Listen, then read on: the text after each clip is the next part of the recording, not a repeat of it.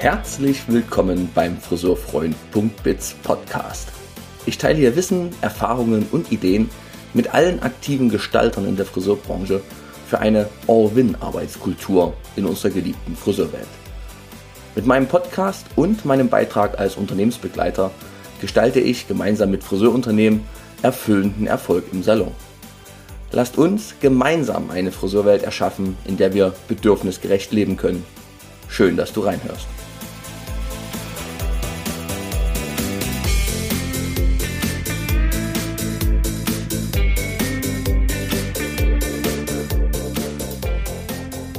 Friseur sein, Friseurin sein ist ein absoluter Traumjob. Er kann aber auch sehr, sehr anstrengend sein, vor allem mental. Denn wir haben jeden Tag mehrfach tiefe Gespräche mit Kunden über all das, was die Kunden eben auch so bedrückt. In dieser Podcast-Episode erfahrt ihr im Gespräch mit Nathalie Botsch, einer Expertin für betriebliche Gesundheitsförderung, wie ihr eure mentale Gesundheit schützen könnt, stärken könnt. Und diese Episode ist speziell in zwei Teile auch geteilt, nämlich einmal für die Teams, die direkt im Kundenkontakt stehen, aber auch die mentale Gesundheit für Unternehmer, denn auch Unternehmer haben sich ja mit dem ein oder anderen, ja, kritischen Informationsfluss auseinanderzusetzen. Ich wünsche euch viel Freude bei dieser Episode und möchte auch jetzt noch kurz darauf hinweisen, dass ich mich über eure Kommentare freue. Einmal über die Episode und aber auch darüber, dass ich ein großes Open Space Event für nächstes Jahr plane, wo ich 100 Menschen in einen Raum bringen möchte, die aus allen Bereichen der Branche zusammenkommen und gemeinsam überlegen, wie können wir vorankommen. Also nächstes Jahr ein Open Space mit allen Menschen, die zum Thema Friseurbranche aktiv sind und dort Ideen finden, die wirklich praxistauglich als ja, voranschreitende Lösung für die Friseurbranche tauglich sind. Was haltet ihr davon? Wer möchte gern dabei sein? Gebt mir da gern eine Info durch. Und jetzt noch der letzte Punkt. Äh, der Jens Engelhardt hat wieder den Salon Erfolgskongress gestartet. Vom 23. bis zum 28. Oktober gibt es 23 Referenten für euch online, die ja ganz viel Wissen für euren Salonerfolg mitbringen werden. Könnt ihr euch gern unter Salonerfolgskongress mal bei Google umschauen. So, und jetzt viel Freude bei dieser Episode. Logbucheintrag. Heute ist der 9. September 2022. Meine lieben Hörer, meine lieben Schauer, heute gibt es einen, ja, für mich wieder besonderen Podcast, eine besondere Episode. Denn es geht um etwas, was mir im Alltag aktuell und in den letzten zwei Jahren auch extrem oft begegnet. Und das ist schlicht die Sorge vor der Zukunft und auch die, naja, immer wieder schwierigen Themen in den Salons, die uns alle tatsächlich mental sehr belasten. Und weil ich über das Thema nicht alleine reden möchte und jemanden kennengelernt habe, eine, eine, ja, eine, eine Person auf einem Kongress, eine ähm, Rednerin, die sich genau mit dem Thema Resilienz und, mal gucken, ob ich es jetzt wieder zusammenbekomme, betriebliche Gesundheitsförderung beruflich beschäftigt. Und sie habe ich eingeladen, Nathalie Botsch, und sie hat zugesagt. Sie hat gesagt, sie möchte gern äh, hier ihr Wissen auch mitteilen. Und dann sage ich erstmal herzlich willkommen, Nathalie. Schön, dass du da bist. Vielen Dank, Thomas, für die Einladung. Ich freue mich. Wunderbar. Ich habe jetzt gerade schon gesagt, betriebliche Gesundheitsförderung.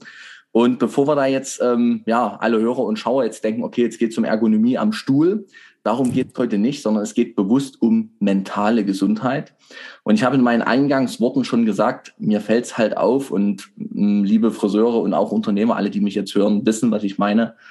Es ist ein Fakt, dass man am Tag, wenn man fünf Kunden hat, sich eben auch fünfmal die Sorgen und Nöte der Menschen anhört. Und die sind ja auch da. Ich will die gar nicht wegreden.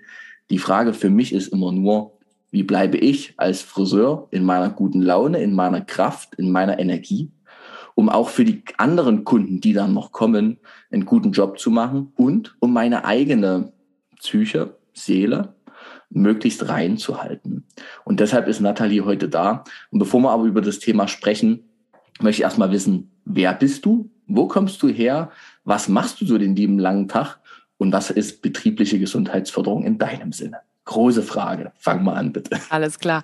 Ja, genau. Du hast mich ja schon vorgestellt. Nathalie Botsch heiße ich. Ich komme aus der Nähe von Düsseldorf, ähm, beziehungsweise da komme ich gar nicht her. Ich komme aus dem Bergischen Land und äh, wohne aber jetzt in Hilden in der Nähe von Düsseldorf, arbeite auch in Düsseldorf bei einem Unternehmen und da bin ich im Endeffekt als, sagtest du auch schon, Referentin, Speakerin, äh, Trainerin im Business-Kontext tätig für unterschiedlichste Unternehmen, die eben schauen möchten, wie sie die Gesundheit ihrer Mitarbeitenden und die eigene Gesundheit verbessern im psychischen Kontext, häufig gesagt. Das heißt, da geht es jetzt auch nicht, wie du sagtest, irgendwie um Ergonomie oder Bewegungspausen, was natürlich auch zur Gesundheitsförderung maßgeblich beiträgt, aber eher zur mhm. physischen, sondern da liegt der Fokus auf der psychischen Gesundheitsförderung und da bediene ich Themen, zum Beispiel wie Achtsamkeit, Resilienz, aber auch, wie gehe ich mit sexueller Belästigung am Arbeitsplatz um, gesunde ja. Selbstführung, gesunde Führung und so weiter.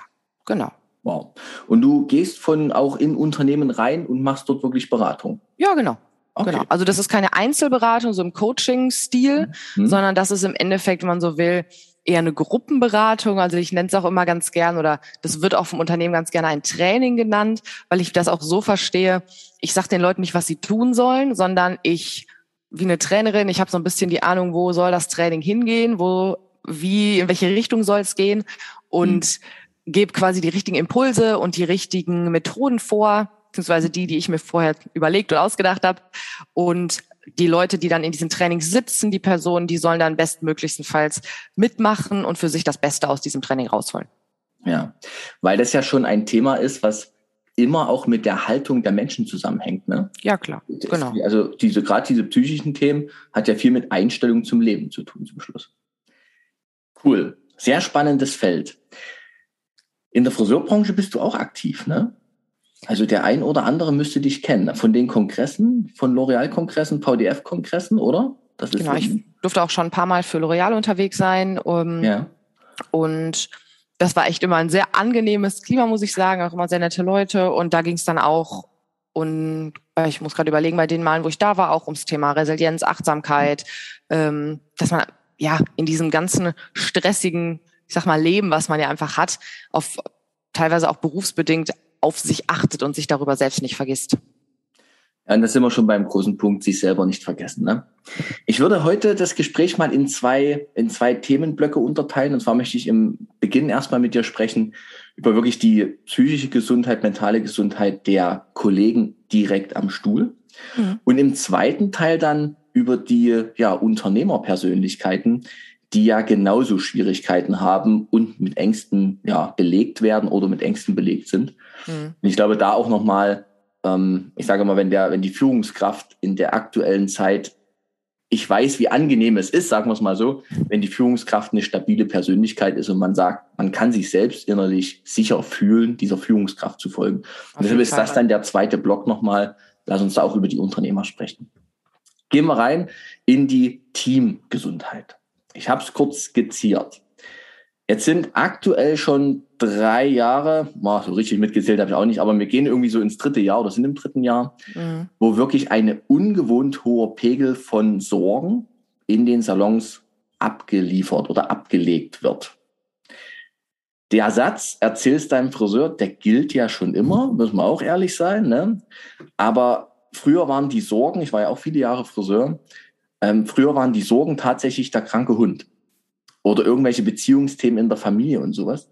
Und heute haben ja die, ähm, die Themen immer so eine sehr existenzielle Note, die so an die Menschen rangetragen werden, sei es Pandemie-Themen, seien es jetzt Inflationsthemen, Preissteigerung etc. Wie können wir oder was können wir zwei heute den Friseuren am Stuhl empfehlen, eben mehr bei sich zu bleiben, das Thema irgendwie auch mal zu blocken, zu sagen, ey, jetzt ist hier mal Schluss mit dem Thema, lass uns schön über Haar reden, sowas. Also was wären das so deine Ansätze, sich davor zu schützen, dass so viel reinkommt? Mhm. Fangen wir damit an. Sich davor zu schützen, dass so viel in mich reinkommt an den Ängsten der anderen. Rosa. Ja, ich glaube, das ist beim, klar, Friseure, Friseurinnen, das ist ja ein Dienstleistungsberuf. Ne? Man ist ja auch auf die Kunden angewiesen, man möchte, dass die Kunden glücklich sind, man möchte ja dadurch auch sich selbst glücklich machen. Und was mir gerade, als du das so angesprochen hast, mir so eingefallen ist, dass viele Menschen häufig die an die Bedürfnisse der anderen Person einfach sehr stark in den Vordergrund stellen, gerade wenn es auch beruflich natürlich bedingt ist. Das heißt, wenn ich mir jetzt überlege, ich möchte mir das eigentlich alles gar nicht anhören, das belastet mich, ich habe mir das heute schon zum zehnten Mal angehört, ich nehme das auch irgendwie mit nach Hause, wenn ich mir das zehn bis zwanzig Mal am Tag anhöre. Und ich setze für mich keine Grenze, dann sage ich vielleicht nicht Nein zum Kunden, also weil der Kunde ja das Bedürfnis hat, mir das zu erzählen und ich sage nicht Nein, obwohl ich merke, boah, hier ist echt das, die Grenze erreicht. Mhm. Aber ich sage, und das muss man sich, glaube ich, immer vergegenwärtigen, vergegenwärtigen, ich sage dadurch Nein zu mir. Man denkt, es gibt ja Menschen, die sagen, ich kann nicht Nein sagen, ich kann keine Grenzen ziehen. Aber ja. ich glaube, das stimmt gar nicht. Man sagt nämlich immer Nein. Wenn man es zum anderen Ja sagt, sagt man halt zu sich selber und zu seiner eigenen Grenze, die ist jetzt nicht so wichtig. Und dann erstmal, ich glaube, da fängt es an, das zu realisieren, zu sagen, ich bin es mir wert, auch hier eine Grenze ziehen zu dürfen. Und wenn der andere, die andere Person das nicht versteht oder mir dann böse ist, dann ist das in erster Linie gar nicht mein Fehler oder mein Problem, sondern dann ist es eher so, dass die andere Person mein Bedürfnis nicht akzeptieren kann. Und dann ist halt die Frage, wessen Problem ist das jetzt? Das jetzt erstmal für das, für das Einstellungskonzept, also wie ich da innerlich dran gehen kann. Weil ich glaube, wenn ich innerlich schon an den Stuhl gehe und mir denke, ja, ich möchte, dass der Kunde und die Kundin glücklich ist und ja, Gespräche über Probleme gehören vielleicht auch zum Friseurstuhl dazu, aber dass ich innerlich weiß, hier ist meine Grenze und die bin ich es mir auch wert zu vertreten, weil jetzt das Bedürfnis des Kunden mir den ganzen, ich sag's mal, Scheiß des Tages zu erzählen und mein Bedürfnis von, ich möchte auch meine Arbeit machen, aber auch mit einem guten Gefühl hier rausgehen, das sollte mehr oder weniger auf einer Stufe stehen. Und das sollte nicht dauerhaft so sein, dass dieses Bedürfnis von mir nach einem schönen Arbeitstag mit nicht ganz so viel negativem Input ganz unten steht und das Bedürfnis jedes Kunden, sich jetzt mal richtig raus, also alles rauslassen zu können, ganz oben. Und ich glaube, wie man das praktisch machen kann, ist, dass man vielleicht schon zu Beginn, wenn man merkt, es geht schon wieder in die Richtung, kommt immer noch ein bisschen drauf an, kenne ich die Kundin schon und den Kunden oder noch nicht, ähm, vielleicht erstmal das darauf eingehen und sagt, ja, kann ich wirklich verstehen, die Lage ist echt nicht so, ist echt nicht so schön. Und dann vielleicht das ganz ehrlich zu kommunizieren. Aber wissen Sie, ganz ehrlich, ich habe das heute schon zum zehnten Mal gehört oder ich habe da gestern schon den ganzen Tag drüber gesprochen. Ich wünsche mir einfach, dass das heute mal eine Stunde wird, wo wir uns über schöne Dinge unterhalten. Und Sie sind doch auch da, um jetzt was Schönes zu erleben, mhm. dass ich Ihnen jetzt hier die Haare schön machen kann. Und ähm, wie wäre es denn, wenn wir einfach mal jetzt zu einem anderen Thema rübergehen? Oder das auch zu spiegeln, ja, das kann ich mir gut vorstellen, aber sagen wir doch mal ehrlich, damit beschäftigen wir uns doch alle schon, also mit ins Boot holen, da beschäftigen wir uns doch alle schon den ganzen Tag und den ganzen Morgen mit. Kommen Sie, jetzt wechseln wir mal das Thema. Erzählen Sie doch mal, wann waren Sie denn das letzte Mal im Urlaub? Oder was haben Sie denn vor? Was, irgendwie, wann gönnen Sie sich denn mal wieder was essen zu gehen? Oder irgendwie sowas. Also und da wirklich. Themenwechsel zu machen. Genau, Themenwechsel, aber auch ganz bewusst das zu sagen, ich habe mir das heute schon gegeben oder ich möchte das jetzt gerade nicht. Auf eine charmante Art und Weise, weil ich mh, mm, ich habe die Erfahrung selber gemacht, je offener man Dinge kommuniziert, das muss ja jetzt nicht mit dem Hammer drauf sein, so von wegen, mhm. Ich habe da jetzt keine Lust drüber zu reden. Ähm, aber je offen man das, auch seine eigenen Bedürfnisse kommuniziert im Sinne von, ich möchte das jetzt oder ich kann das jetzt gerade nicht, dann sind Menschen auch meistens nicht böse. Böse wird's dann nur, wenn man nämlich seine, seine eigenen Bedürfnisse, das eben gerade nicht zu wollen, total unterdrückt und irgendwann lässt man es dann am achten Kunden raus, weil es einfach nicht mehr geht. Weil es dann so knallt. Mhm. Oh, Nathalie, also voll schön. Dankeschön. Ich, auch hier, ich sage immer, das sage ich immer ganz oft, aber hier eigentlich auch nochmal zurückspulen. Aber ich möchte auch nochmal kurz zurückspulen in diesem, mhm. in diesen äh, Worten, die du gerade gesagt hast. Denn es beginnt ja mit diesen eigenen Bedürfnissen, die mal kennen. Ne? Genau. Also sich da auch mal ein Gradmesser in irgendeiner Form zu suchen. Also woran merke ich's? Ne? Du hast eingangs gesagt, Friseur ist Dienstleistung. Da habe ich so kurz gedacht, ah, sind wir Dienstleistung, sind wir Handwerk, was sind wir eigentlich? Ach stimmt, okay. Ja, ich bin nicht vom nicht, Fach, du darfst mich da gerne korrigieren. Ist gar nicht schlimm, weil es gehört ja genau zusammen. Es ist ein Kunsthandwerk, meine, ja. meine Deutung. Und es ist aber eben auch immer eine Leistung für den Kunden. Und wir kommen historisch gesehen aus so einer Dienstleistung. Und jetzt ähm, wird der Thomas ganz kurz klar und vielleicht auch unangenehm. Wir haben uns als Friseure ganz häufig so eine König- und Diener-Mentalität aufgeladen. Und dummerweise sind wir als Friseurinnen, Friseure die Diener gewesen. Der Kunde ist König, so. Und da war es immer schwierig, so die in, in dieser Haltung auch mal zu sagen, ich will das hier nicht mehr, ich stopp. Ne? Also da hätte, da musste man, bleib mal beim Königsbild, da musste man nach, der Narr sein mit der bunten Kappe, der irgendwie über eine humoreske Art und Weise dem König einen Spiegel vorgehalten hat und gesagt hat, hier, das geht eigentlich nicht. Ne? Aber das ist ja vielen auch gar nicht so gegeben, sondern da geht es ja wirklich um die innere Haltung und so eine Form von gesunden Egoismus. Auch meine Bedürfnisse sind wichtig. Genau. Und da würde ich noch mal ganz kurz einhaken. Viele Menschen, die kommunizieren nämlich ihre Bedürfnisse nicht. Das hat ja auch viel mit Resilienz und Achtsamkeit zu tun. Aus zwei Gründen. Also es gibt bestimmt mehr, aber diese zwei Gründe, das ist so ein bisschen, was du gerade angesprochen hattest, vielleicht auch unbewusst. Wenn ich an mich selber denke, dann ist das egoistisch. Dann ist das, ich darf das nicht, weil das ist egoistisch. Erstmal müssen die Bedürfnisse der anderen kommen. Wer bin ich denn, dass ich meine drüber stellen kann?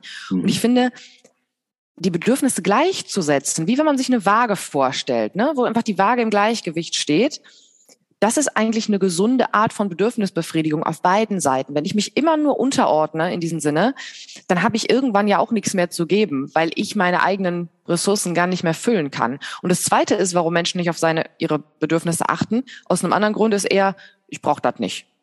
Also ich habe so viel Ressourcen, die werden nie ausgehen und ich muss mich gar nicht um mich selber kümmern und ich kann alles abfedern und ich kriege das alles hin. Das sind so die zwei Hauptgründe, warum Menschen, wie du auch sagst, das vielleicht sich auch noch nie damit beschäftigt haben, was brauche ich mhm. eigentlich? Weil das ist es ja, das fängt ja erstmal damit an, es zu wissen und dann kann ich es auch kommunizieren.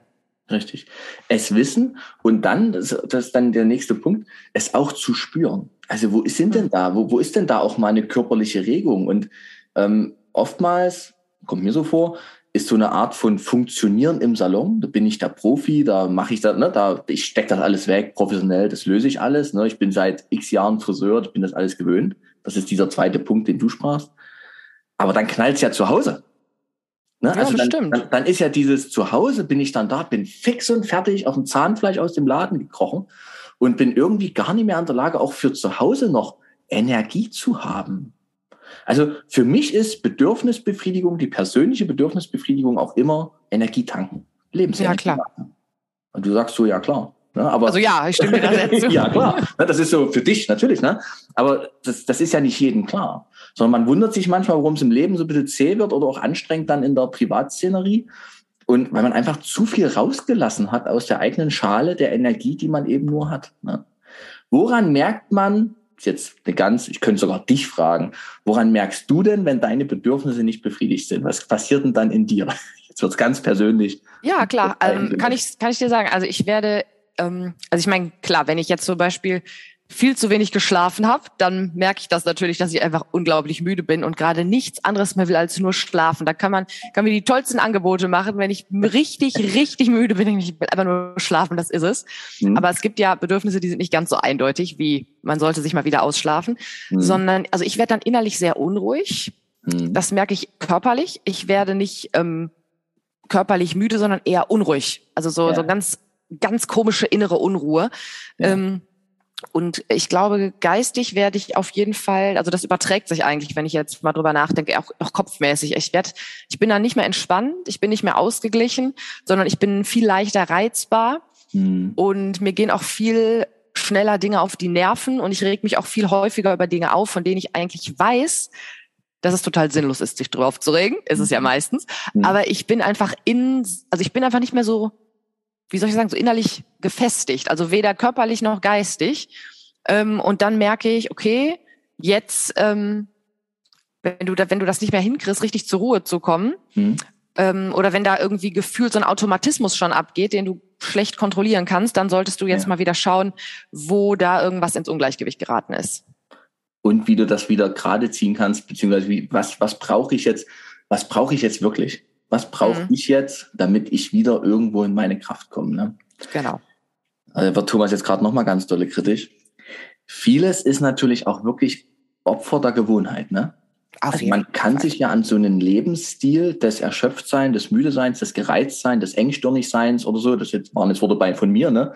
Wenn ich meine Bedürfnisse nicht befriedige, ich detoniere schneller, ganz klarer Fall, unausgeglichen. Und ich habe auch tatsächlich dann den Kopf nicht mehr. Also ich bin, kann mich kaum noch fokussieren, das hast du auch gerade geschildert.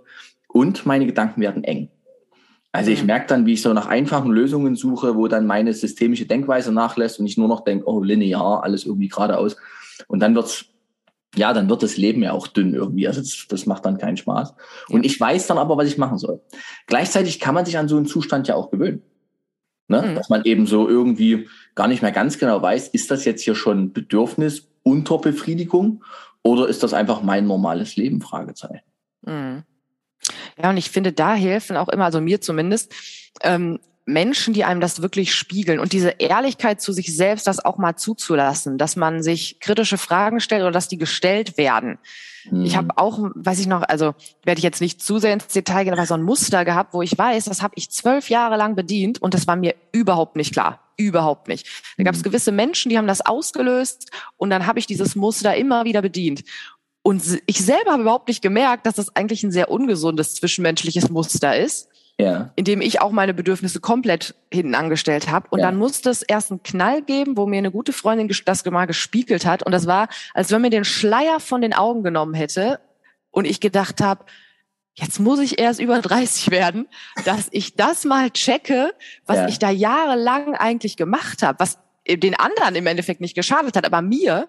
Hm. Und ähm, und dann denkt man sich auch manchmal, wie konnte ich, also das konntest du alleine, kannst du gewisse Dinge gar nicht sehen. Deswegen finde ich es auch immer sehr wertvoll und wichtig, dass man Menschen hat, A, die einem das überhaupt spiegeln können und die, dafür müssen die ja auch erstmal an einer gewissen Stelle sein, dass die sowas überhaupt erkennen. Mhm. Aber auch, dass man die Ehrlichkeit zu sich selber hat, zu sagen, vielleicht gibt es da Muster, die, die, die ich mal hinterfrage und die mir aber langfristig gut tun, wenn ich sie mal ein bisschen modifiziere oder austausche. Ja. Jetzt sprichst du Menschen an, die einen von außen ja anders sehen, als man sich selber manchmal sieht. Man selber ist in seiner Gewohnheit, in seinem Muster. So war auch das Wort Muster aus der Psychologie schon mal gefallen. Ähm, jetzt kann man sagen, das haben manche Menschen privat Glück gehabt, guten Partner an der Seite, der sowas sehen kann. Also nicht gut, sondern jemand, der eben da so das Händchen ja. hat. Geht das auch in Teams? Also kann man auch in Teams mal sagen, Leute, lasst uns mal hinsetzen. Es waren stressige Zeiten und es wird noch ein bisschen stressig bleiben, wenn ich mal so die Prognosen angucke, Wirtschaft und Co. Ähm, wollen wir das mal machen, so einen Sitzkreis, sage ich jetzt mal. Ein Kreis, wo wir mal über solche Themen reden. Und was, wie seht denn ihr mich? Kann man das machen? Ist das eine Empfehlung von dir? Oder ist das ein heißes Eisen? Also machen kann man das schon. Ich würde mal behaupten, das kommt auf die ehrlich und offen, also die Ehrlichkeit und die Offenheit im Team an hm. und die Teamdynamik und einfach auch wahrscheinlich die Größe. Also hm. ich behaupte, je mehr Leute in diesem Kreis sitzen, desto schwieriger wird's, beziehungsweise desto weniger werden sich die Leute öffnen. Also ich kenne das ja auch aus meinem Team. Da gibt's Menschen, von denen, vor denen wäre ich viel ehrlicher als vor anderen. Nicht, mhm. weil ich einen Unterschied mache, mag ich die mehr oder nicht, aber schlichtweg, weil ich manche einfach mehr kenne. Mhm. Und weil manchmal kann man es ja gar nicht beschreiben, da stimmt die Chemie einfach mehr. Mhm. Ne? Und dann gibt es auch vielleicht unterschiedliche Hierarchiestufen, unterschiedliche Altersstrukturierungen. Und dann ist es natürlich unterschiedlich, wie wir das alles unserem Leben können. Manchen Menschen schenken wir einfach mehr Vertrauen als anderen. Und das muss ja, ja gar nicht mit einer bösen Intention sein. Manchmal, das fühlt sich halt dann einfach richtig oder eben nicht richtig an. Aber ich würde mal sagen, in so einem Team, wenn ich jetzt im Salon bin und es ist ich habe das auch das Gefühl oder viele haben das Gefühl, wir sind hier auch so eine kleine Familie. Wir mhm. reden sowieso sehr viel über persönliche Dinge und unterstützen uns gegenseitig oder gerade die Schwierigkeiten in den letzten Jahren haben uns mehr zusammengeschweißt. Ein Versuch ist es wert. Man kann ja oder man könnte ja erstmal mit etwas leichteren Themen starten, gucken, mhm. wie ist die Dynamik, schweift das vielleicht automatisch in etwas tiefere Themen ab und mhm. dann das vielleicht nochmal mit explizit tieferen Themen wiederholen oder vielleicht holt man sich auch mal eine externe Person, die das so ein bisschen coacht. Das kann auch sehr helfen von mhm. extern, ja. ähm, die die richtigen Fragen stellt oder die einfach mal durch Methoden, so gewisse auch Zweier-, Dreiergruppen, das, die sich bilden und die sich mal austauschen. Ähm, oder wenn man halt merkt, so in, der, in dem ersten Gesprächskreis, ja, die öffnen sich nicht so, mhm. dann hat man es versucht und dann hat man, merkt man halt, okay, ist hier vielleicht jetzt gerade nicht so dran. Ja. Und dann kann man sie auch nicht erzwingen. Ne? Genau. Also ich, ich, muss an der Stelle mal ganz kurz nochmal alle einfangen, alle Hörer, ne? weil das jetzt vielleicht so ein bisschen, wir sind jetzt in ein Thema gekommen, wir zwei können uns da irgendwie austauschen, aber für manche ist das ja dann doch noch neu. Mhm. Die Idee ist tatsächlich, wenn man selber nicht merkt, wo sind meine Bedürfnisse und laufe ich eigentlich schon über meiner Grenze, also bin ich schon über der Belastungsgrenze, was vielen aus meiner Wahrnehmung so geht, dass man mal eine Chance hat, das gespiegelt zu bekommen und dazu eben mal so einen Kreis zu machen um mal zu erkennen, okay, ich müsste mal schauen, wie strukturiere ich es anders. Was man für sowas immer braucht, für so eine eigene Reflexion oder Reflexion mit Menschen zusammen, ist Zeit. Ja. Und du hast vorhin schon gesagt, ganz zu Anfang mal, als du meintest, na, es geht um Arbeitspausen auch, da habe ich so gedacht, das ist ein total unterschätztes Mittel, um mal wieder Kraft zu tanken. Also ich kenne unglaublich viele Salons, wo die Bücher sehr, sehr eng getaktet sind, mhm. wo man zwischen den Kunden kaum noch atmen kann. Also man, der eine Kunde sitzt schon im Nacken, man schickt den anderen raus und Frau Müller geht und Herr Schneider sitzt schon und das ist ein, ein komplett schneller Wechsel. Mhm. Für manche ist das attraktiv, das ist so Dynamik. Aber ich glaube, für manche oder ich glaube allgemein kann man fast sagen, ist das auch das Nehmen einer Chance, mal ganz kurz etwas zu verdauen. Was habe ich denn gerade bei Frau Müller alles gehört? Was, was macht das gerade mit mir? Ist das für mich gerade in Ordnung gewesen? Was brauche ich jetzt eigentlich neben einem, wegen einem Kaffee oder vielleicht eine Zigarette oder so, je nachdem? Äh, wie ist denn das? Braucht man Pausen, um zu verdauen? Auf jeden Fall. Ja. Ich habe mal ähm, vor kurzem einen Vortrag gehalten über das Thema Pausen und zwar nicht, wie gestalte ich Pausen, weil ich mhm. glaube, da hat jeder seine Präferenzen, ob es jetzt Stretching ist oder eine Zigarette oder ein Gespräch. Mhm. Aber warum sind Pausen eigentlich relevant? Und ich glaube, das Verständnis von Pausen, das fand ich auch sehr interessant bei der Vorbereitung, das ist, glaube ich, nicht pausengerecht, was wir haben. Wenn wir mal ehrlich sind, warum schieben wir denn einen Kunden nach dem anderen durch, weil wir denken, okay, dann kriege ich mehr geschafft und eine ja. Pause wäre ja im Endeffekt nur ein Hindernis, um diesen Tag möglichst schnell zu beenden. Wow, okay. Hart, Schätze ich mal. Also, ja, ist wenn, wenn, ich, wenn ich mir denke, ich mache jetzt bei meiner Arbeit keine Pause, warum? Ich will einfach da die Arbeitslast, die ich habe, schneller fertig kriegen. Ne, ich denke mir, ich will da jetzt nicht bis x Uhr sitzen, ich will das jetzt durchziehen. Ja. Aber das, ähm, eine Pause heißt, oder wenn ich danach gehe, dass ich erst aufhöre zu arbeiten oder auch wenn ich dann mal mir eine Zeit nehme zwischen zwei Kunden, wenn es danach geht, erst wenn alle Kunden abgearbeitet sind oder erst wenn ich alles geschafft habe, dann ist es ja keine Pause, sondern dann bin ich ja schlichtweg fertig. Mhm. Und eine Pause heißt nichts anderes als eine zeitliche Unterbrechung einer, eines Arbeitsprozesses, der aber noch nicht fertig ist. Mhm. Das heißt, ich weiß, da sind noch drei Kunden, die kommen noch, aber genau dann ist eine Pause relevant. Die sind noch nicht fertig, aber da gehört die Pause hin. Weil wenn das erst das Ende des Arbeitstages ist oder ich sage ja, ich mache Pause, wenn ich quasi fast das und das und das noch geschafft habe, dann ist es ist der Sinn der Pause gar nicht mehr der, der eigentlich ist. Nämlich der Sinn ist es mittendrin, wirklich, selbst wenn ich noch die Hälfte vor mir habe, mal einen Break zu machen, mal was ganz anderes zu machen und mir diese Pause zu nehmen.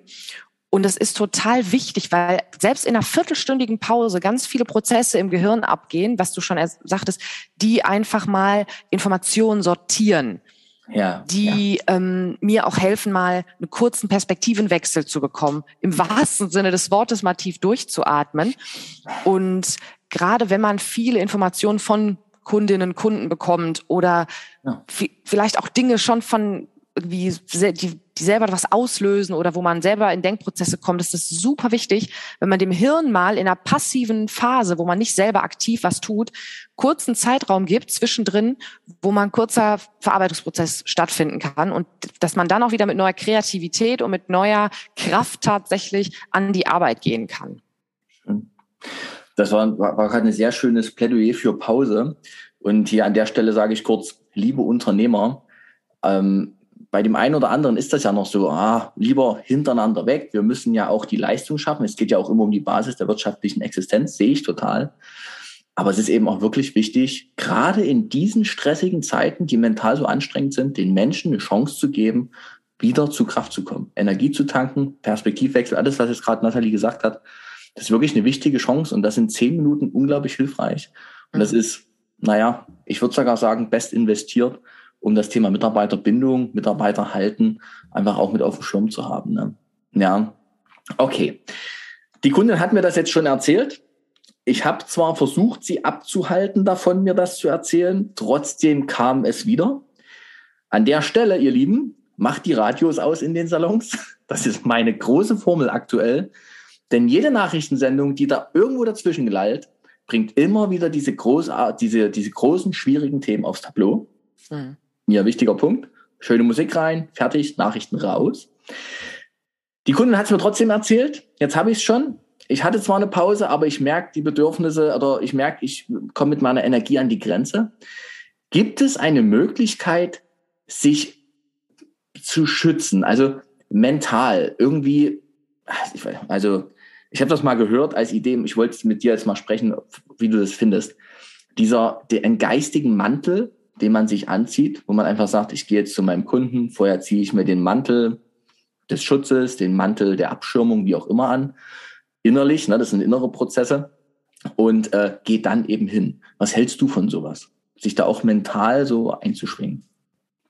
Ich meine, versuchen kann man das, glaube ich, schon. Mhm. Ich habe mal, bevor ich meinen jetzigen Job angetreten habe, ähm, das war mein erster Job nach dem Studium, habe ich tatsächlich mal in einer Reha-Klinik gearbeitet. Und da, das war nicht, glaube ich, vergleichbar mit dem Friseurhandwerk, mit Sicherheit nicht. Aber was vielleicht ähnlich war, ich hatte jede, also jede halbe Stunde hatte ich einen anderen Patienten. Also ja. jede halbe Stunde musste ich mich auf irgendjemand Neues einstellen. Und ich weiß, das ist wahnsinnig anstrengend. Also mit ja. Menschen, das ist wirklich diese. Taktung, immer wieder jemand Neues und Neues und ja. das ist echt anstrengend. Und da, wenn du das mit dem geistigen Mantel sagst, da war meine Strategie, wenn ich wirklich gemerkt habe, boah, ich habe jetzt noch die, die, Hälfte des Tages, ich merke, ich kann nicht mehr, ich habe keine Lust mehr, mir geht gerade alles auf die Nerven. Ja. Mir A vorzustellen, was mache ich nach der Arbeit? Also dann auch ganz bewusst zu sagen, ähm, ich habe heute keine Termine oder wenn ich einen habe, der nicht wichtig ist, dann sage ich den ab, um bewusst nach der Arbeit irgendwas zu machen, was mir richtig gut tut, wo ich mich drauf freuen kann. Mhm. Also ich mhm. meine, wir hatten Gott sei Dank, da wo ich gearbeitet habe, da gab es eine Therme, die wir umsonst mitbenutzen konnten. Ah, sehr bin ich heute manchmal, bin ich einfach nach der Arbeit im Sommer, habe ich mich schön noch mal eine halbe Stunde ins Salzwasser-Sohlebecken gelegt. Gut, das kann man jetzt, kann jetzt nicht jeder machen. Hat jeder auch, ja. kann es auch nicht mehr machen. Aber ich habe mir irgendwas vorgenommen, was mir gut getan hat. Ob das noch irgendwie eine halbe Stunde Sport war, ob das ähm, einfach irgendwas mir zu gönnen war, ob das ein Treffen war mit einem lieben Menschen, der mir ganz wichtig ist, irgendwas, wo ich mich wirklich darauf freuen konnte und dass ich dann schon präsent beim Kunden war, beziehungsweise beim Patienten und der Patientin, aber immer wusste, komm, ich habe das so innerlich so abge, ne, jetzt noch. noch drei, noch zwei, noch eins und jetzt schön. Mhm. Und wenn das aber nicht ging, dann tatsächlich mit diesem Mantel, was du angesprochen hattest, ich glaube, manchmal kann das schon helfen, wenn man sich denkt, okay, ich bin jetzt mal in so einer Rolle also gar nicht negativ gemeint, aber ich bin jetzt in der Rolle, in meinem Fall war es jetzt des Dienstleisters, auch des Therapeuten, äh, der Therapeutin oder eben des Friseurs, der Friseurin und zu sagen, selbst wenn da jetzt wieder viel kommt und da wird vielleicht jetzt einiges kommen, ich versuche jetzt einfach mal nur in dieser Rolle zu sein und mich selber als Person, als Seele so ein kleines bisschen da rauszunehmen. Also nicht böswillig, sondern mir da so einen Schutz aufzubauen. Mhm. Vielleicht kann das, also das machen ja auch, ich habe eine gute Freundin, die ist professionelle Schauspielerin und die sagt auch, ähm, häufig hilft es sich mental im Vorfeld lange darauf vorzubereiten, ich bin jetzt kurz in einer Rolle und dann nehme ich auch Dinge, die ich in dieser Rolle tue, gar nicht so stark mit, weil ich sage, das bin ja gar nicht ich, die, ich nenne sie jetzt mal Annette, mhm. sondern das ist jetzt hier die Christina in Film XY, die jetzt bescheuerte Sachen macht, aber ich bin das gar nicht. Und sobald dann Cut ist, lege ich diese Rolle ab Mhm. So nach dem Motto, wenn ich die Schere jetzt auf den Tisch lege, dann lege ich jetzt diese Rolle in Anführungsstrichen oder diesen Teil von mir mhm. oder diese berufliche Annette, sag ich mal, hin mhm. und gehe jetzt als, ja, als ähm, ganzheitliche Annette wieder zu meiner Familie zurück. Mhm. Schön, schöner Ansatz, ja. Cool. So, jetzt muss ich kurz überlegen. Jetzt haben wir so Vorbereitung gehabt, wir haben das Thema Bedürfnisse, wir haben das Thema Schutz in der Situation. Du hast auch schön nochmal geschildert, wie kann ich auch mal so ein Gespräch dann eben auch unterbrechen. Du wird mir zu viel. Gut. Ich, ich denke gerade kurz an meine ähm, mhm. Friseure, die ich so kenne und Friseurinnen und denke, da war jetzt gerade schon einiges dabei, was hilfreich ist und ist gut. Dann lass uns wechseln zu den Unternehmern. Ja. Oder Führungskräften allgemein. Und hier haben wir ja auch eine Situation, die würde ich kurz noch schildern wollen. Ähm, es gibt finanziellen Druck in der Friseurbranche. Das ist einmal durch die klassischen Kostensteigerungen, nicht klassisch, oh, Entschuldigung, also durch die wirklich heftigen Kostensteigerungen, die ja gerade kommen, aber die ja trotzdem alle Jahre wieder da sind, aber diesmal extremer. Dann haben wir das ganze Thema ähm, in einigen Salonen noch gültig Mindestlohn, dass das so einen großen Sprung jetzt macht. Also es sind schon so 25 Prozent mehr Kosten, womit die meisten Unternehmen gerade anfangen zu rechnen und wir tendenziell auch schon mal mit 30 Prozent in den Ring gehen, ne, weil keiner so richtig mhm. weiß, was die Nebenkosten sind. So. Gleichzeitig gibt es ja die Sorgen und Nöte, dass wenn wir jetzt die Preisschraube hoch und hoch und hoch drehen, dass dann irgendwann die Kunden wegbleiben. Ja, das wollen wir wiederum auch nicht. Dann haben wir wieder, ähm, wieder dieses Dilemma, dass eben die Friseure bloß nichts tun, was den Kunden irgendwie verkraulen könnte. So. Angenehm wäre es ja, wenn die Führungskraft mit einer gewissen Stabilität sagt, Leute, ich weiß, dass das gerade kritisch ist, aber wir haben schon so viel geschafft, wir kommen da jetzt durch. Wenn das eine Realität ist in der Haltung. Ne? Also da muss man ja aber auch eine gewisse Selbstreflexion erstmal haben und sagen, ich gucke mal zurück, was war denn alles schon? Es sind ja doch einige krisenhafte Jahre, die schon hinter uns liegen. Ne? Was würdest du so einem Unternehmer empfehlen, sich selbst zu stabilisieren, zu einer gewissen Zuversicht zu kommen oder auch zu einer gewissen Gelassenheit so, um mhm. stabil zu sein für die Teams? Weil, liebe Unternehmer und Führungskräfte, ihr seid nun mal die, an denen sich alle orientieren wackelt ihr, wackelt auch der Rest. Leider. Mhm. Also Unternehmer. Ich glaube, auch da hat es sehr viel erstmal mit Reflexion zu tun, also über sich, aber natürlich auch über das ganze Unternehmen. Mhm. Ich glaube, es hilft weder na, dem, dem Menschen, der diese Führungsrolle hat, wie weder wie dem ganzen Team. Also das hilft keinem, wenn man jetzt auch in so ein ähm, ich sag mal, in so ein Hamsterrad verfällt, dass man sagt, oh Gott, jetzt wird alles schlechter und jetzt wird alles teurer und jetzt müssen wir einfach nur ganz viele Kunden ranziehen. Irgendwie, wir müssen das irgendwie schaffen. Also, dass man in so eine Art panische Hektik verfällt, mhm. ähm, weil das überträgt sich natürlich auch immer sofort auf die Menschen, die im Salon arbeiten. Baut dort Druck auf und macht es denen auch wirklich wieder schwer. Ne? Das ist ja eine ganz, genau. ganz hässliche Kettenreaktion. Genau, also dieses unreflektierte einfach, einfach mal irgendwie drauf los und Hauptsache, wir schaffen das und äh, ja, diese Hektik oder Angst, die man selber hat, dann irgendwie auch mit ins Team zu bringen. Also ich glaube, das ist eher kontraproduktiv. Mm. Und wenn man jetzt sagt, okay, ich überlege jetzt wirklich mal ganz in Ruhe, erstmal auch, wo bin ich jetzt hier auch wirklich gefordert? Wo sind die Probleme wirklich im Einzelnen? Weil man neigt, Menschen neigen dazu, wenn sie in Sorge oder Angst verfallen, vieles auch sehr negativ zu pauschalisieren. Also alles ist schlecht, alles ist, geht den Bach runter. Ja. Und da so einen Realitätscheck auch mal zu machen, sich ein, einzelne Punkte anzuschauen, vielleicht auch gar nicht alleine, sondern mit vielleicht dem Filialleiter, der Filialleiterin und dann zu gucken, okay, jetzt gucken wir uns mal jeden Punkt einzeln an und wie was ist dann zum Beispiel auch so die Range? Also bis wohin könnten wir noch gehen, nach oben oder nach unten? Also Thema Ausgaben, aber auch dann, was müssten wir mindestens erreichen? Und dann auch so ein Realitätscheck jeden Punkt zu unterziehen. Also wie viele Kunden kommen denn wirklich nicht mehr oder kommen noch? Und äh, wie hoch werden die Kosten im schlimmsten Fall wirklich sein? Und was wäre jetzt das Worst-Case-Szenario? Was, und das finde ich sehr wichtig, wäre aber auch das Best-Case-Szenario. Weil wir äh, denken. Hier muss, ich muss dich hier kurz stoppen, weil das war ja, unglaublich viel. Entschuldigung, ja. Also, also super, ne? Das ist dein Metier, merkt man. Das erste war Reflexion. Mhm. Das ist auch immer so ein Wort, ne? Wir benutzen das jetzt hier so und ich kann damit mhm. auch was anfangen. Was heißt Reflexion? Dann hast du angefangen schon zu sagen Realitätscheck. Mhm. Vom Bauch in den Kopf kommen ist da immer so mein Bild. Weil ja. es ist ja wirklich so, wir leben ganz häufig in krassen Annahmen. Ja, auf jeden Fall. Und nicht jeder Unternehmer kennt die Zahlen des Unternehmens. Ne? Also so wirklich in- und auswendig und hat eine gewisse ja, eben ein Puffer vor Augen auch. Ne? Ich hatte jetzt eine Kundin, äh, da ging es auch drum, dass wir schon immer so kritisch das alles betrachtet haben. Und dann gab es eine Situation mit einem externen ähm, auch Berater, der mal auf die Zahlen guckte, auf die Gewinn- und Verlustrechnung. Mhm. Und dann hieß es plötzlich, wow, ihr steht gut da, Puffer. Also da kam ja eine Entspannung in das ganze System rein. Ja. Und das war ja vorher auch eine Realität. Es ist ja nicht, dass mhm. das über Nacht kam, sondern das war ja da, aber es war nicht gesehen. Mhm. Also wirklich Realitätscheck mal aus dem Bauchgefühl, aus der Annahme in, wie ist es denn wirklich? Und da hilft ja die BWL extrem. Ne? Mhm. So. Das ist einmal die, diese Datensache, aber zur Reflexion gehört ja auch, boah, was macht das gerade alles mit mir? Ja. Ne? Also sich mal hinzusetzen als Unternehmer und zu sagen, ey, wie bin ich denn gerade drauf? Was ist denn hier gerade in mir los? Mhm. Was hast du denn da für einen Tipp? Wie kommt man denn mal dahin, mit sich selber mal in den inneren Dialog zu kommen als Unternehmer, wenn man sich nicht jemanden reinholt, ähm, sondern mal zu sagen, okay, wie, wie mal, wie, was ist denn hier gerade? Gibt es da einen Tipp? Mhm.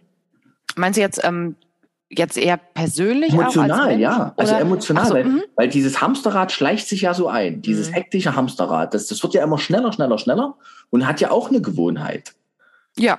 So, und man hat sich an diese hohe Geschwindigkeit und auch an diesen Angstzustand irgendwie gewöhnt. Also ich glaube schon, dass wir alle sowieso auf einem ziemlich hohen Angstlevel eh unterwegs sind im Alltag. Ne? Mhm. Teilweise schon immer kurz vor der Panik und dann noch was oben drauf kommt dann fangen wir immer ein gleich, oder dann fängt der ein oder andere an, gleich wirklich so über zu reagieren, über zu schnappen, weil das Angstlevel, das Gewohnte so hoch ist.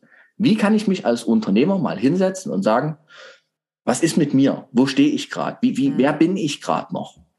Ich glaube, das ist schon gut äh, auch äh, angesprochen. Ich, am Anfang sagtest du gewisse Dinge, die brauchen Zeit und das gehört da auch sehr stark rein. Hm.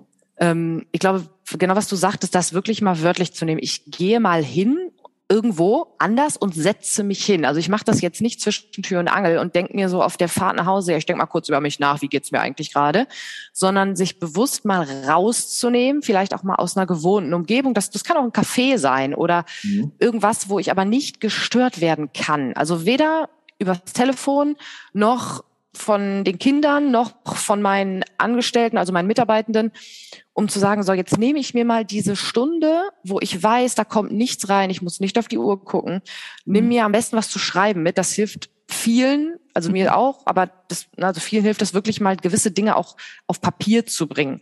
Mhm. Ne, es könnte sein, Menschen gucken einen ein bisschen doof an, wenn man dann Selbstgespräche führt über eine Tasse Kaffee, aber schreiben ist immer eine ganz äh, sozial noch vertretbare Möglichkeit. ähm, und dann einfach auch mal sich so, so Dinge einfach mal aufzuschreiben. Gar nicht mit, wirklich mit Plan, sondern eher so den Bauch mal rauskommen lassen und das einfach aufs Papier zu bringen. Ja. Kann man sich so ganz einfache Fragen stellen. Habe ich vielleicht, also was, ähm, kann auch anfangen, was tut mir eigentlich gut? Wie oft, wie oft habe ich das eigentlich in der letzten Zeit gemacht, in den letzten Wochen, Monaten, vielleicht Jahren? Mhm. Ähm, was macht mir eigentlich Spaß an der Arbeit? Was macht mir überhaupt keinen Spaß? Was genau macht mir eigentlich gerade Sorgen? Mhm und dann aber auch mal so die Perspektive zu wechseln und zu sagen, was würde denn wirklich im schlimmsten Fall passieren? Also es hört sich jetzt drastisch an, aber würde jemand sterben? Würde ich wirklich irgendwas, ist es so realistisch, dass ich im nächsten halben Jahr alles verliere, was ich habe? Und mhm. sich mal so ein bisschen runterzuholen und immer noch zu sagen, ich habe immer noch genug Zeit und Geld und Muße, mich jetzt hier hinzusetzen mit mir selbst, mit einem mhm. Kaffee und mal über sowas nachzudenken. Das ist schon mehr als viele Menschen, wenn man es mal global sieht, jemals könnten ne, ich habe immer noch eine Familie, ich bin immer nicht oder ich habe Menschen, die mir zur Seite stehen, ich bin nicht komplett bin alleine. Mhm. Ich würde hier nicht in ein komplettes Loch fallen, was keinen Boden mehr hat und dann zu gucken, so und jetzt schaue ich mal, ne, was sind auch meine Stärken vor allem? Also bin ich vielleicht ein guter Motivator im Rahmen meines Teams? Ja. Bin ich vielleicht so der Fels in der Brandung, der viel Ruhe und Entspannung trotz Krisen ins Unternehmen bringt? Bin ich vielleicht eher der ähm, oder die Effektive, die super mit Zahlen umgehen kann und die auch super in Krisen kreativ Dinge nach vorne bringt. Und da noch zu gucken, nicht wie ähm, kann ich meine Schwächen kompensieren, sondern nein, wie kann ich meine Stärken noch mehr ausbauen? Und dann noch zu gucken, und wenn ich gewisse Schwächen habe, das ist normal, das ist klar, aber was sind vielleicht auch Menschen im Salon selbst, die eh schon mit mir zusammenarbeiten, die andere Stärken haben, die ich nicht habe und ja. wie kann ich die fördern und wie kann ich die auch befähigen, ihre Stärken einzusetzen, so dass man sich gegenseitig auch unterstützen und helfen kann. Also auch da bei der Selbstreflexion, also wenn man sich selber sozusagen mal zuhört und mal genau anschaut, zu gucken, wo kann ich, wo ist vielleicht schon auch Hilfe da, die ich bisher noch gar nicht genutzt habe, weil ich in dieser falschen Annahme stehe, alles und immer alleine schaffen zu müssen. Hm. Wow, auch sehr schön das Thema mit den Ressourcen, ne? Also Reflexion mhm. über sich selber, ja, wie geht's mir gerade, was beschäftigt mich und was, was drängelt mich auch? Und gleichzeitig, was habe ich eigentlich auch an Möglichkeiten, Mitteln, Fähigkeiten in mir, Haltungen, wo, die, mich, die mir hier gut durchhelfen. Ne? Mir kam gerade bei deiner, bei deinem Sprechen eine, eine Frage, die habe ich in meiner Coaching-Ausbildung gelernt. Hatte der Uwe Pettenberg, Grüße Uwe, hatte mal gesagt, hey, in so einem Berufscoaching, lass doch mal den Unternehmer auf die Frage antworten, was würde denn die Zimmerpflanze, die da rechts in der Ecke steht, sagen, wie du dich im letzten Jahr verändert hast? Das ist gut. Nur von diesen hintenrum über so eine ganz abstrakte. Und das finde ich immer ganz spannend, ne? also Zimmerpflanze, was auch immer in eurem Büros steht, liebe Unternehmer. Aber da eben mal diese wirklich eine Außenperspektive auf sich selber auch in der Reflexion ja. zu bekommen. Ne? So. Gut. Dann, das hatte ich aber unterbrochen, aber ich, das, ich muss das, das mal ein bisschen sortieren. Denn das sind so wichtige Punkte und mir geht das manchmal zu schnell. Wir wollen, ich bin ja immer ja. zum Thema Tiefe hier auch unterwegs in diesem Podcast. Ähm, dann hast du gesagt, Worst Case mhm. und passend dazu auch den Best Case. Also um mal sich selber zu stabilisieren, natürlich den Worst Case mal auszumalen, aber sich daran auch nicht gar zu lange aufzuhalten. Ne? Ja, genau. Ja, weil man sich ja dann doch nochmal die Ängste so richtig reinfüttert. Ja? Und jetzt muss man auch noch mal ganz kurz, hm, was ist denn so das Schlimmste, was es gibt für so einen Unternehmer? Ne? Und da kommt ja meistens, naja, das Unternehmen geht kaputt oder mhm. das Unternehmen schließt. Ich will auch gar nicht sagen, dass das nicht schlimm wäre. Aber ich möchte schon kurz sagen, Leute, ihr würdet noch leben. Ja. Tja, ne? also das, dieses Worst Case, wir machen manchmal einen Worst Case aus Dingen, die so im Außen sind und gucken gar nicht, dass das Best Case an dem Ding ist, ja, das Unternehmen ist weg, okay, ich habe vielleicht auch, jetzt mache ich es kurz dramatisch, eine Privatinsolvenz oder so zu verkraften, ist alles nicht schön. Aber hey, Leute, ich lebe noch, ich habe die lieben Menschen um mich rum, ich habe, bin nicht alleine eigentlich, ne, wenn ich das auch mal wieder mhm. füttere in meinem Leben, um mich eben nicht alleine zu fühlen. Ne? Hm. Best Case. Was ist denn so ein Best Case? ist jetzt eine blöde Frage an dich, ne? nee. ne? Best Case für Salons? Sag mal, ja? Ähm, also im Salon könnte ich es jetzt gar nicht, gar nicht ähm, sagen, weil ich bin ja nicht vom Fach. Eben. Aber ich mache mal ein kleines Beispiel. Also ja. was, was das auch ausmacht, wenn man sich unterschiedliche Dinge vorstellt. Wir stellen uns jetzt mal vor, du und ich, wir haben beide einen Urlaub gebucht, unabhängig voneinander. Ja. Ähm, das ist ungefähr genau dasselbe, was wir gebucht haben. Wir kennen uns auch gar nicht. Wir haben das gebucht. In einem drei Monaten geht's für dich und für mich jeweils los. Und ich sag mal, ich bin jetzt Typ Worst-Case-Szenario und ich mhm. stelle mir jetzt drei Monate im Vorfeld schon vor, obwohl ich das ja bewusst gebucht habe, boah, ich wette, dass die Lufthansa streikt wieder. Die fliegen bestimmt gar nicht.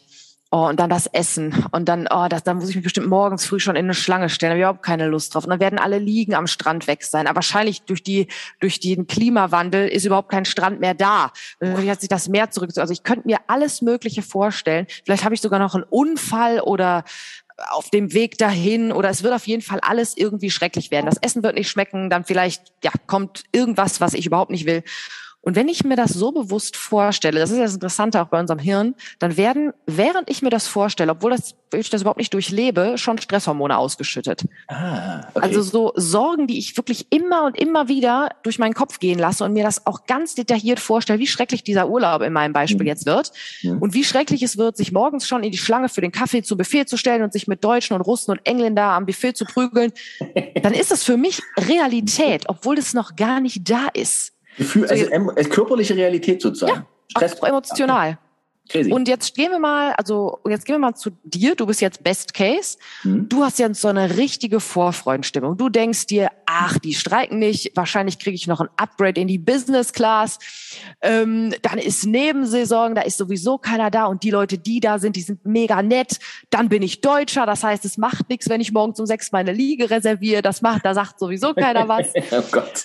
Also ne, du gehst mit dem Besten, ne, dann treffe ich da Leute, die teilen bestimmt meine Hobbys, mit denen gucke ich mir jetzt noch die Insel an oder ach, das wird so genial. Und wir beide wissen, das ist mein Punkt, nicht, wie dieser Urlaub wird. Wahrscheinlich wird es eine mhm. Mischung aus beidem.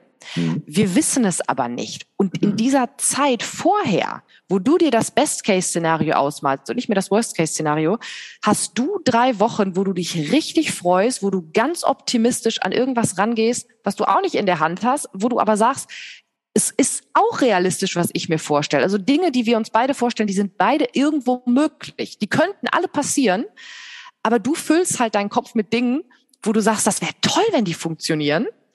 Und dann gucken wir mal, wie es in der Realität wird. Wahrscheinlich wird es nicht ganz so toll, aber es wird auch wahrscheinlich nicht grottig und du gehst halt mit den besten Erwartungen ran. Und bei mir wird es wahrscheinlich auch nicht so schrecklich, wie ich es mir ausgemalt habe. Aber dadurch, dass ich schon mit dieser inneren Einstellung rangehe, gleich könnte wieder irgendwas Schlimmes passieren, weil ich mir das ja drei Monate vorher ständig selber in mein Hirn projiziert habe sozusagen ja, oder in meine ja. Lebenswirklichkeit, ja. ähm, bin ich auch, das ist auch interessant, habe ich auch dadurch viel mehr Augen für das Schlechte. Das heißt, wenn dir nachher im Urlaub was Schlechtes passiert, mhm. dann, dann denkst du, das geht so an dir vorbei. Das realisierst mhm. du, aber du bist mhm. ja so aufs Positive fokussiert. Du hältst dich da gar nicht drauf an, also drauf auf, Entschuldigung. Und wenn mir was Schlechtes passiert, dann hänge ich mich da ewig dran auf, weil ich mir denke, habe ich, hab ich mir doch gedacht, habe ich doch gewusst, mhm. hätte ich es doch mal lieber gleich sein lassen. Und da einfach mehr in diesen Best-Case-Szenario auch mal zu gehen. Und dabei geht es mir gar nicht um naiven Optimismus, dass man sagt, Dinge sind nicht da, ich negiere die, wieso soll ich denn jetzt sparen? Das Gas ist in zwei Wochen eh wieder billig, so das darum geht's mir gar nicht. Aber zu sagen, es könnte manchmal auch viel, viel besser ausgehen, als ich denke, und da auch mal bewusst reinzugehen und nicht nur zu sagen, es wird, es wird die reinste Vollkatastrophe am Ende. Weil du weißt es nicht, ob es so wirklich so wird. Und da fällt mir auch an der Stelle, ähm, vielleicht sogar auch mal rückblickend. Ne? Wir haben ja, ja, die letzten Jahre alle wirklich viele, viele Sorgen uns gemacht. Ich mache jetzt mal so ganz allgemein. Ich glaube, kaum einer frei von. Jeder hat sich mehr Sorgen gemacht als in den Jahren davor. Und jetzt rückblickend, ich will, da gab es ganz schlimme Schicksale, ich will das nicht wegreden, aber rückblickend ist ja doch relativ wenig wieder, wie drücke ich es aus? Weißt du, als das losging, hieß es in der Friseurbranche, das wird 30 Prozent der Friseurunternehmen weg, wegfegen, mhm. diese, mhm. diese Krise. Die sind alle noch da. Also nicht alle, aber wirklich die aller, aller, allermeisten sind noch da. Und man hat wieder gesehen, hey, wir sind wirklich viel belastbarer, als wir das immer denken. Mhm. Ja, so rein wirtschaftlich auch. Also vielleicht auch mal rückblickend zu sagen, hey, was lerne ich denn aus der letzten Zeit? Nämlich vielleicht, dass mein Pessimismus mich gut geschützt hat vor dem einen oder anderen. Ne? Also Ängste haben ja auch immer eine mhm. Information für mich parat, wovor ich mich schützen sollte. Aber rückblickend auch mal zu sagen, hey, und auch das haben wir wieder gut geschafft. Und vielleicht hätte ich mir die Zeit mit Sorgen machen gar nicht so ausdehnen müssen. Ich hätte ein bisschen weniger Sorgen, hätten auch gereicht. Genau, so. weil im Endeffekt, ja. du, es kommt ja sowieso, wie es kommt. Und ob ich mir in der Zeit jetzt das Leben schwer mache mhm. und nur noch mich mit Sorgen beschäftige, mhm. das ist... Ähm, ja, das ist eigentlich ver verschwendete Lebenszeit, wenn man es mal knall, also wenn man es mal hart ausdrückt. Und vielleicht, ja. das fällt mir noch ein Thema, auch Hilfe für ähm, Unternehmerinnen mhm. und Unternehmer, sich auch bewusst für sonst mal Zeitfenster zu setzen. Wenn ich merke, ich komme aus diesem Hamsterrad gar nicht mehr raus, dass ich immer nur denke, denke, denke, was könnte, was wäre, was sollte, mhm. zu sagen, okay, ich setze mich jetzt mal ganz bewusst zwei Stunden hin und da denke ich darüber nach. Ja. Und da konzipiere ich Dinge in meinem Kopf und da überlege ich, wo geht's hin?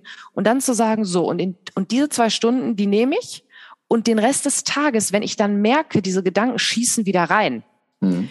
denen nicht nachzugehen und wieder in diese Schleife zu kommen, weil wie ist es denn? Häufig kommt ein Gedanke, wir gehen dem nach und am Ende denken wir, boah, ich habe mich schon wieder die drei, zwei Stunden, eine Stunde damit beschäftigt und wollte das gar nicht, als ja. wenn es von selber geht. Und ja. dann zu sagen, aha, da kommt wieder so ein Gedanke mhm. und Jetzt gehe ich dem aber nicht nach und sag, metaphorisch gesprochen, hallo lieber Gedanke, ich realisiere, dass du da bist, aber ich mache jetzt was Schönes.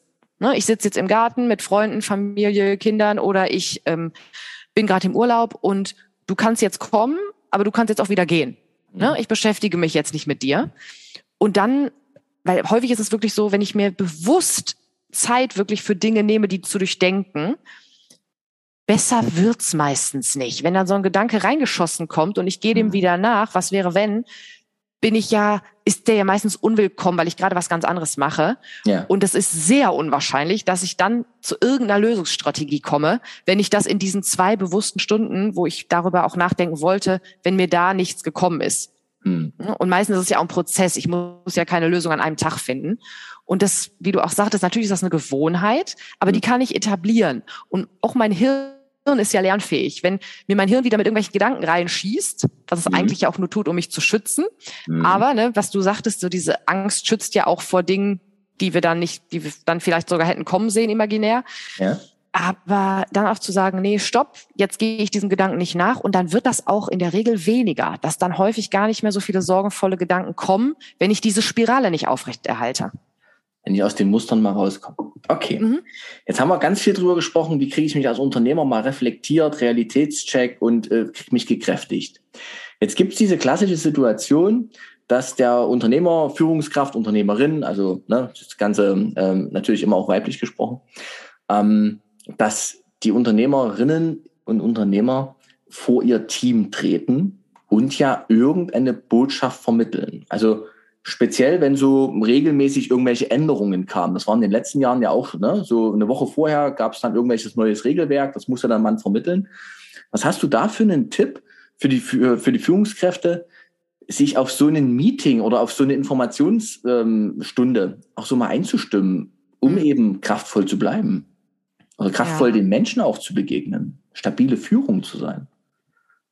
Also was ich auch als von meinen Führungskräften, die ich so erlebt habe, immer als sehr, sehr wertvoll für das Team, für das ganze Zusammenarbeiten, aber auch für Krisen sozusagen erachtet habe, ist, wenn da ähm, Authentizität und Ehrlichkeit ist. Also wenn hm. diese Führungskraft, die ist ja auch Mensch, ne? das ist ja, halt ja, halt einfach eine berufliche Position, sich da auch mal hinstellt und vielleicht, das machen wir zum Beispiel in unseren Team-Meetings, zum Beispiel mal mit was ganz anderem anfängt. Also muss man sich ja vorstellen, die Leute setzen sich dann dahin, Team-Meeting, erwarten vielleicht auch wieder irgendwelche schlechten Nachrichten mhm. oder kommen da ja irgendwie mit irgendwelchen Gefühlen an, zu sagen, ich hole die jetzt erstmal irgendwie ab, indem ich vielleicht eine Aktion starte, die braucht nicht länger als fünf Minuten gehen, mhm. die alle irgendwie mal erstmal auf einen Nenner bringt. Und das kann was ganz Unterschiedliches sein. Ob das, ähm, zum Beispiel, das hatte mal eine Kollegin gemacht, das fand ich total toll. Die hatte drei Minuten, mehr nicht, drei Minuten ein Lied abgespielt gut, das war auch ein virtuelles Meeting, dann sollten alle ihre Kameras ausmachen und einfach mal drei Minuten dazu richtig abdancen. Ach, schön. Ja. Das fand ich so genial. Also, das wäre halt voll meins. Manche würden sagen, er meint es nicht. Man kann aber auch gerade im Präsent sagen, man macht mal eine Atemübung oder man hört sich mal ein Lied an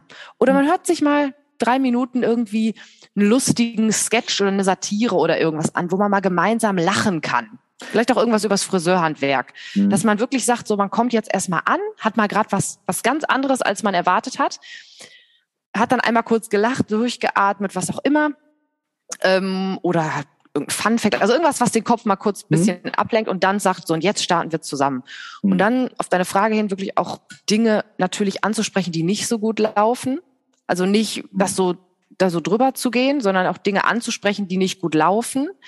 Dann aber auch Perspektiven aufzuzeigen, was jetzt geplant ist, wie es besser, in welche Richtung es besser gehen kann. Und ich glaube, was auch wichtig ist, die Mitarbeitenden mit sprichwörtlich ins Boot zu holen. Mhm. Also dann auch einen Raum zu geben, zu sagen, wer möchte dazu jetzt was sagen, mhm. was ähm, oder was wäre eure Inspiration? Und ich glaube, das ist auch sehr wichtig, finde ich aus Perspektive jetzt, ähm, ja, was man, was ich auch so über gesunde Führung gelernt habe, ja. sich aber auch wirklich klar zu machen, ja, ich bin Führungs Kraft mhm. und dann auch zu wissen, wenn ich diesen Raum gebe, den Leuten, ne, sich mit einzubringen, dann aber auch die Grenze wieder ziehen zu können, das irgendwie zusammenzubringen. Also ich hatte mal eine Führungskraft, die hat dann auch einen Raum gegeben und dann haben wir eine halbe Stunde nur über Sachen diskutiert und dann ging das halt in dieses alle meckern sich mal aus. Also in dieses mhm. weg von der Lösungsorientierung hin zu mhm. ich lass einfach mal alles raus und mecker, mecker, mecker und dann auch zu sagen, darum geht's jetzt hier nicht, mhm. sondern es geht darum, sich Dinge anzugucken, Dinge auch zu benennen, aber zusammen zu schauen, wie können wir da in, richtig, in die richtige Richtung gehen und darüber auch gerne in den Austausch zu gehen.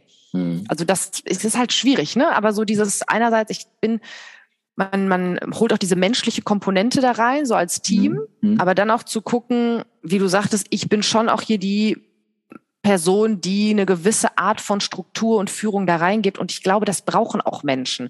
Also ich habe mich persönlich, aber das bin auch nur ich, immer wohler gefühlt, wenn ich wusste, ich habe eine Führungskraft, die auch mal ähm, ja auch mal Grenzen ziehen kann und auch mal sagen kann, so, ich habe mir jetzt alles angehört, vielen Dank für euren Input, aber letztendlich treffe ich jetzt eine Entscheidung mhm. und ich wünsche mir, dass wir da mitziehen. Wir können auch in ein paar Monaten vielleicht sehen, dass die Entscheidung nicht richtig war. Aber ich treffe sie jetzt, weil allen recht machen kann man es eh nicht. Und dann zu sagen, ich ermutige uns jetzt alle in die richtige Richtung zu gehen. Das ist ein sehr schöner Punkt, den du hier auch wieder bringst. Hat natürlich was mit der inneren Haltung der Unternehmens- oder der Führungskraft, Führungskräften zu tun. Ähm, eben Gefühle zuzulassen, mhm. eben auch alle wieder einzufangen und den Mut zu haben, sich dieser Situation in den aktuellen Zeiten häufiger auszusetzen.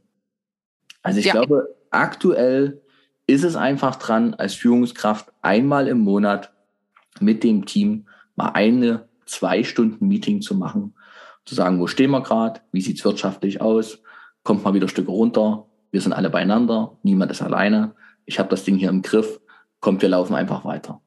Genau. Und das ist halt heute wirklich in einem viel engeren Zeitraster mit allen Menschen in dem Fall, also nicht nur Führungskräfte oder Unternehmer sitzen mit Salonleitern beieinander oder so, sondern wirklich, dass es mit allen Menschen monatlich passiert, um diese Gemeinschaft zu hegen und zu pflegen und eben dieses Niemand ist allein äh, Gefühl ja. hochzuhalten. Ne? Mhm. Ich glaube, dann ist es auch okay, wenn man sagt, ich treffe jetzt diese Entscheidung, wir gehen in Richtung A. Mhm. Und dann auch vielleicht offen zu sagen, ich bin mir nicht sicher, ob es die richtige Entscheidung ist. Das sehen wir in drei Monaten. Mhm. Aber dann können wir noch mal umdisponieren und dann zu sagen, ich bitte euch aber jetzt oder auch zu sagen, dieses Thema Kommunikation nach dem Motto, ich kann mir vorstellen, es gibt jetzt ein, zwei, drei, die sind, die werden am liebsten in Richtung B gegangen.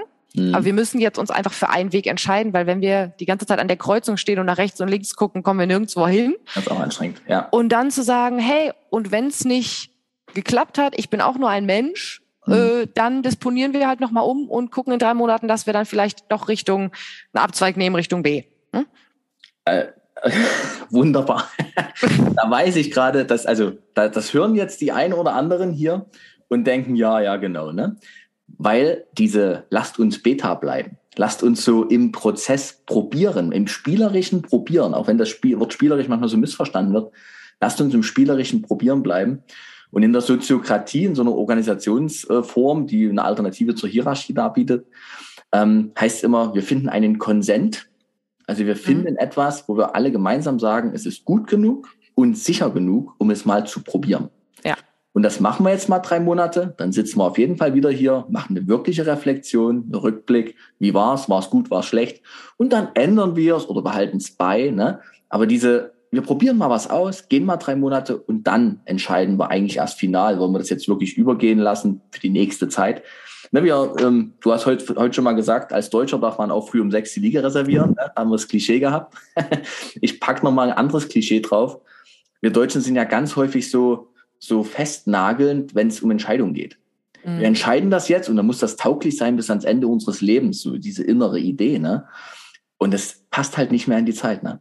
Ja. Also die Welt ist so schnell geworden, wir können nur noch auf Sicht segeln und ich habe noch keinen getroffen in der letzten Zeit, der wirklich wie in all den anderen Jahren zuvor zehn Jahre vorausgucken konnte. Ne? Mhm. Du kannst du mal einen Monat vorausgucken, ein Vierteljahr, da bist du schon weit. Ne? Ja. Und, äh, und das, das zu akzeptieren, auch in der Führung, wir segeln hier auf Sicht und was anderes geht gerade nicht, das ist keine Schwäche, sondern es ist eine Form von Stärke, sich diese Flexibilität auch ins Unternehmen wieder reinzuholen und sich selber zu gönnen als Unternehmer auch. Ja. Ja. ja. Und ich habe noch eine so eine Sache, die irgendwie kam mir gerade noch so in, in den Kopf, auch wenn es ums Thema, ne, auch Achtsamkeit, Resilienz und auch eigene Haltung geht. Mhm. Man, du hattest ja am Anfang gesagt, auch ähm, da ist natürlich auch die Sorge, jetzt wird alles teurer mhm. und ähm, ja. gehen Menschen überhaupt noch zum Friseur? Muss ich jetzt ja. die Preise drücken? Aber ich, gut. Ich jetzt, also ich jetzt als, als ähm, sag ich mal, Kundin in dem mhm. Sinne. Mhm. Man muss ja überlegen, was sind Dinge, für die Menschen trotz einer Krise und einer Inflation Geld ausgeben? Also man, wir geben ja alle noch Geld aus, sind wir mal ehrlich, ne? Klar, geben wir Geld aus. Ja. Für Dinge, die uns was, die, die wir uns was kosten lassen. Mhm. Ne? Mhm. So, wir fahren immer noch Auto, auch wenn die Spritpreise hochgehen, wenn wir sagen, wir, es ist es uns wert. Ne? Mhm. Also keiner sagt, ich tanke ja jetzt überhaupt nicht mehr. Und ich glaube, mhm. es sagt auch keiner, wenn man mal den Realitätscheck macht, ich gehe jetzt gar nicht mehr zum Friseur, gar nicht mehr, weil das jetzt ein bisschen teurer ist. Aber wenn ich mich jetzt als Kundin, wenn es eh schon überall teurer ist, entscheide, zu welchem Friseur, zu welcher Friseurin gehe ich denn, dann möchte ich das ja auch zu einem Erlebnis sozusagen machen. Ne, wie so ein kleiner Wellnessbesuch. Und dann gehe ich doch dahin, wo die Leute auch, wo ich das Gefühl habe, das ist eine Atmosphäre, wo die Leute, die dort arbeiten, sich auch irgendwo wohlfühlen. Ne? Und dann denke ich, also denke ich mir wirklich, und dann denke ich mir, gut, dann lege ich halt 10 Euro mehr auf den Tisch. Wenn es eh schon teuer ist, dann machen die 10 Euro auch nicht mehr so viel. Oder ich gehe dann halt vielleicht weniger zum Friseur. Aber wenn ich da bin, dann nehme ich das auch für mich als Natalie als eine Auszeit und genieße das. Und das kann ich nicht in einem Friseursalon, wo ich das Gefühl habe, die Menschen laufen da rum wie Duracell-Häschen, die sind gestresst, die sind abgehetzt, die sind unzufrieden, dann gehe ich da auch nicht hin, weil ich mir denke, dann gebe ich mein Geld lieber da aus, wo ich auch eine schöne Zeit habe. Und ich glaube deswegen auch so als Ermutigung zu sagen, das ist nicht schlimm, glaube ich wirklich, wenn man sagt, man, man lässt sich auch als Unternehmen mal Zeit, alle Beschäftigten, die Führungskräfte mal durchzuatmen, mal irgendwie entspannter zu werden, dann vielleicht Pause zu machen, mal den einen oder anderen Kunden weniger zu bedienen, weil ich glaube, die Leute die schätzen das schon. Also ich würde das schätzen, wenn ich weiß, da ist jemand, der sich wirklich Zeit für mich nimmt und dann wäre es mir auch wert, da mehr Geld für auszugeben. Jetzt haben wir hier noch in dieser Episode äh, überraschend so eine richtig schöne, authentische Kundenmeinung. Mhm. Lieben Dank dafür. Ah, das ist jetzt. Das war nicht abgesprochen sehr, übrigens. das, ja, ja, siehst du, da, da komme ich gar nicht drauf. Aber ja, Wahnsinn. Genau so ist es. Ich, so, so sehe ich das auch. Aber die Atmosphäre im Salon muss halt auch da sein. Und damit die bleiben kann oder wieder besser wird, dafür haben wir heute diese Podcast-Episode aufgenommen. Und an der Stelle, das war dein Abschlusswort zum Sonntag. Merci, merci, richtig gut. Ja. An, der, an der Stelle würde ich sagen, schließen wir auch diese Runde. Ja. Denn wir haben über Unternehmensmentale Gesundheit, Unternehmermentale Gesundheit, über Teammentale Gesundheit gesprochen, sind ganz tief wieder reingegangen. Lieben Dank dafür. Und ich hoffe, für alle, die das heute hier hören, ist was dabei. Ein, zwei Punkte, wo er sagt, das probiere ich mal aus, um für mich in meiner Kraft zu bleiben und für mich meinen Traumjob weiter als Traumjob zu erleben. Dafür haben wir das heute gemacht. Lieben Dank, Nathalie. Voll schön. Gerne. Dann schließe ich jetzt. Ich drücke die äh, Aufnahme Stopp-Taste und wir lassen noch ein bisschen ausklingen.